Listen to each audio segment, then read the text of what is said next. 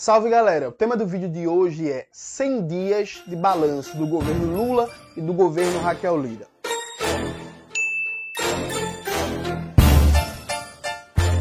Antes de começar propriamente o tema do vídeo do canal, quero muito agradecer a você que ajuda a manter e melhorar nosso canal a partir do Apoia-se ou a partir do Pix. Seu apoio é fundamental para a gente continuar o nosso trabalho. A você, meu muito obrigado. Note, tema desse vídeo, né, como já falei, é 100 dias, balanço 100 dias do governo Lula e do governo Raquel Lira. Eu vou começar com o governo Lula, né? Agora minha aliança fica aparecendo ó, no vídeo. Ei, gente, noivei, viu? Tô noivo, vou casar. Mas vamos falar de coisa ruim, né? Porque meu noivado é coisa boa. Coisa ruim não, coisa mais ou menos, por aí vai. Veja, que é o governo Lula. Repare, o governo Lula, ele tem uma característica que, eu falei isso na entrevista, é um governo bom para o presente, péssimo para o passado e se apresenta horrível para o futuro. Como assim, Jones? Veja, eu afirmei durante o segundo turno da eleição que a principal função do governo Lula seria parar a destruição bolsonarista do Brasil. Que mais do que isso eu não esperava do governo Lula. E nesse ponto o governo Lula vem cumprindo o papel, sabe? A FUNAI voltou a funcionar, o Ministério da Saúde voltou a funcionar, a Fundação Palmares voltou a funcionar, está se reestruturando as políticas públicas de cultura, as políticas públicas de segurança alimentar, as universidades podem voltar a funcionar, é, a produção de dados sobre a realidade brasileira para formular políticas públicas voltou a funcionar. Minha Casa Minha Vida aí está se reconstruindo, Bolsa Família voltou e por aí vai. Ou seja, o Brasil objetivamente está melhor do que no governo Bolsonaro. Ponto. Então há esse alívio, esse respiro. Veja, a gente deu uma respirada. Isso é importante, percebe? Então, nesse sentido, o governo Lula cumpre o seu papel. Você pode dizer, e eu acho, que ele poderia ser muito mais radical, muito mais rápido, muito mais agressivo na destruição da barbárie bolsonarista. Tranquilo, eu também acho, mas ele vem cumprindo mais ou menos o papel. Onde é que está o problema do governo Lula? O problema, primeiro, no passado, o governo Lula não se propõe até esse momento a fazer uma revisão radical de toda a destruição do Brasil de 2015 para cá. Né? Então, dois exemplos básicos. Até agora, nada se avançou em termos de revogação da contrarreforma trabalhista e da contrarreforma da Previdência. Pelo contrário, o ministro Carlos Lupe falou em revogar a contrarreforma da Previdência, ele recebeu um pito, né, um chamado do governo a partir do Rui Costa. Está passando notícia aqui.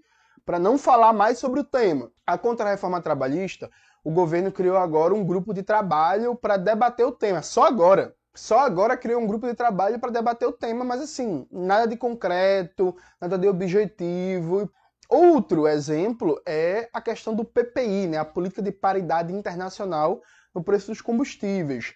O ministro de Minas e Energia, que é do PSD, do partido de Kassab, falou em rever a PPI. O próprio Lula foi para a imprensa e disse que agora não era a hora. Ah, não, está se esperando a empossar o novo conselho da Petrobras dia 29 de abril. Não, perfeito. Mas veja, e se depois que isso foi empossado não, não se andar? Até agora, o que fica concreto é que o governo Lula não vem procurando rever o que o governo Temer e o governo Bolsonaro fez de desgraça para o Brasil. O que é a característica do petismo. Vamos lembrar que o PT, quando assume o governo depois do governo FHC, não reviu nada do governo FHC, manteve tudo. Todo o arcabouço institucional da era neoliberal do governo FHC foi mantido e ampliado durante a era petista sabe, o tripé macroeconômico, as privatizações, as desregulamentações para o mercado, tudo, tudo, tudo foi mantido, né? Vamos lembrar que Lula prometeu, por exemplo, em 2002, restatizar a Vale, rever o processo de privatização da Vale, e a Vale segue aí privada até hoje, dominada por fundos de investimento e fundos de pensão, e destruiu duas cidades, nada aconteceu, né? Nada acontece feijoada. Então, o governo Lula até agora não cumpre suas promessas de campanha, porque veja, acabar com o PPI, gente, foi promessa de campanha do Lula. Rever a reforma trabalhista foi promessa de campanha do Lula. Aí tem gente que vem com a desculpa safada. Ah, não, mas o Congresso é conservador. Veja, deixa de conversa, viu? Deixa de conversa, porque o Congresso é conservador, mas a correlação de forças do, da sociedade não é medida só pelo número de deputados e senadores. Isso pode mudar. Afora isso, o Congresso é conservador e significa que a gente tem que fazer uma pressão pública ainda maior, mobilização de massas, debate público sobre o tema para ter chance dele ser aprovado. Não pode só ficar em conchave de gabinete, já que o Congresso é conservador. E o governo também tem a obrigação de tentar. Pode ser que, por exemplo, o governo tente apresentar uma proposta de um novo Código do Trabalho e não seja aprovado. É da vida, acontece. Mas o governo tem obrigação de tentar. Sabe? Então é isso. A nível de revisão, toda a destruição feita no Brasil de 2015 para cá, o governo Lula até agora está devendo. E está devendo muito. A nível de futuro é a pior coisa. Veja, o governo Lula está se colocando como uma tragédia. Alguém pode estar tá vendo esse vídeo pode pensar que exagero. Veja, eu vou dar aqui só um exemplo para vocês. A proposta de novo teto de gastos do Fernando Haddad, chamado novo arcabouço fiscal, se for aprovada, como o Haddad mostrou para o público é, as linhas gerais da proposta, ela limita o crescimento do gasto público a 2,5% no máximo ao ano. É o teto, no máximo. No máximo pode crescer 2,5%. Isso é uma média de crescimento do gasto público menor que Lula 1, Lula 2, que Dilma 1, que Dilma 2, menor que FHC. Só para vocês terem uma ideia, vai ter um vídeo específico no canal sobre o teto de gastos, o novo teto de gastos. Só para vocês terem uma ideia, durante o governo, o primeiro governo Lula, a média de crescimento do gasto social foi 6% ao ano, né, do PIB. Então, assim, se esse teto de gasto for aprovado, esse governo Lula morreu. Porque vai ser um governo que vai conseguir só entregar um padrão civilizatório maior do que o bolsonarismo. Mas Lula não vai conseguir nem sequer repetir o que ele fez no período passado. Não dá para fazer Minha Casa Minha Vida, não dá para construir universidade, não dá para construir escola técnica, não dá para fazer investimento em infraestrutura, não dá para fazer é, expansão do parque de refino, como o Lula fez no passado, com essa regra de teto de gastos. Veja, no melhor dos cenários, o gasto público cresce 2,5% ao ano. O melhor dos cenários nem vai acontecer. E se acontecer o melhor dos cenários, isso dá uma média de 4 anos, uma expansão do PIB de só 10% no acumulado dos 4 anos.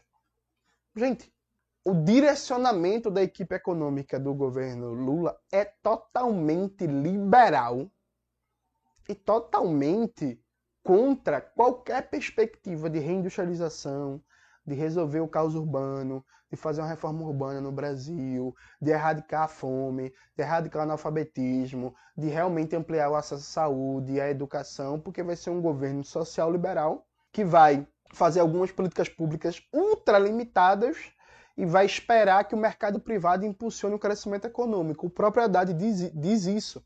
Numa entrevista para o jornal O Globo, está aparecendo aqui, o Haddad ele fala que crescimento vem com investimento no mercado privado. Da perspectiva do ministro Haddad, que está subordinado ao Lula, é crescimento econômico é com o mercado privado, o Estado auxilia. Isso é uma tragédia. Então, assim, se o governo Lula seguir por esse caminho, ele vai ter uma popularidade muito baixa e vai abrir caminho para a extrema-direita ganhar de novo nas urnas em 2026. Provavelmente o Tarcísio Freitas, São Paulo ou talvez o Zema de Minas Gerais, enfim. Então, a nível de perspectiva de futuro, esse governo Lula tem se mostrado decepcionante, uma tragédia. Uma tragédia, percebe? Então, de maneira sintética, esse é um balanço de 100 dias do governo. Eu vou colocar alguns artigos aqui na descrição do vídeo que vem debatendo a situação do governo Lula, um balanço de 100 dias e as perspectivas de futuro. Sobre o governo Raquel Lira, a coisa é até mais fácil. O governo Raquel Lira não tem o que elogiar. Veja, o governo Raquel Lira fez uma publicação no Instagram para marcar os 100 dias, né? Tá aparecendo até aqui a publicação. Aí no Instagram, Raquel Lira fala que foi um 100 dias de governo de muita entrega. Entrega de quê? De muitas melhoras. Melhora de quê? De muitas realizações. Realizações de quê? O governo não tem o que mostrar, a não ser medidas básicas administrativas que deveriam ter sido feitas desde o primeiro dia de governo, inclusive. Tipo, abertura da delegacia da mulher 24 horas por dia. É, aumento do número de policiais na rua, tirando policiais de atividades administrativas internas e colocando nas ruas. Quero entrar no debate sobre, enfim, a, se isso é positivo ou não, mas assim, como medida que o governo apresentou. E várias outras medidas paliativas que, tipo assim. Gente, qual é o projeto do governo Raquel Lira para os transportes na região metropolitana? Qual é o projeto do governo Raquel Lira para o transporte no Agreste e no Sertão? O que, é que o governo Raquel Lira defende para Compesa? Qual é o projeto do governo Raquel Lira para saúde? Qual o projeto do governo Raquel Lira para educação? Até agora você tem 16 gerências regionais de educação que estão sem titulares na pasta, porque Raquel Lira exonerou em janeiro e não colocou ninguém no lugar de volta. Qual o projeto de Raquel Lira para as cidades, para urbanismo em Pernambuco? Tipo assim, não tem nada. O governo Raquel Lira é um grande vazio de ideias. Existe um debate na mídia burguesa quer dizer que o governo Lula está basicamente reciclando programas antigos e que não tem ideias novas. Eu acho esse debate mais ou menos falso, porque veja, o governo está reciclando programas antigos que foram destruídos. E aí, tipo, é isso, né? Tá voltando o que foi destruído. Nesse sentido, é totalmente compreensível.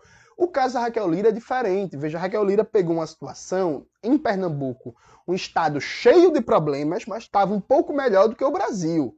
Então, assim, o caso de Raquel Lira é um governo novo. O governo novo tem uma expectativa de você apresentar novos projetos, programas, políticas públicas, de você imprimir a marca do novo governo nos setores fundamentais da administração pública. Não existe ideia no governo Raquel Lira. Pra vocês terem ideia, como o governo Raquel Lira é um governo atrapalhado, é um governo vazio, é um governo sem transparência, sem diálogo. No 8 de março, tinha uma reunião dos movimentos feministas de Pernambuco com o governo Raquel Lira dentro do Palácio Campo das Princesas. Ela desceu na manifestação, na frente do palácio, para discursar para as pessoas. Fez o discurso e prometeu criar um grupo de trabalho para elaborar e formular políticas públicas voltadas para as mulheres. Veja, criar um grupo de trabalho para formular política pública é um negócio fácil que você resolve com a canetada. Não passa pela LEP, não passa pela Assembleia Legislativa, é uma decisão do Executivo vai completar um mês.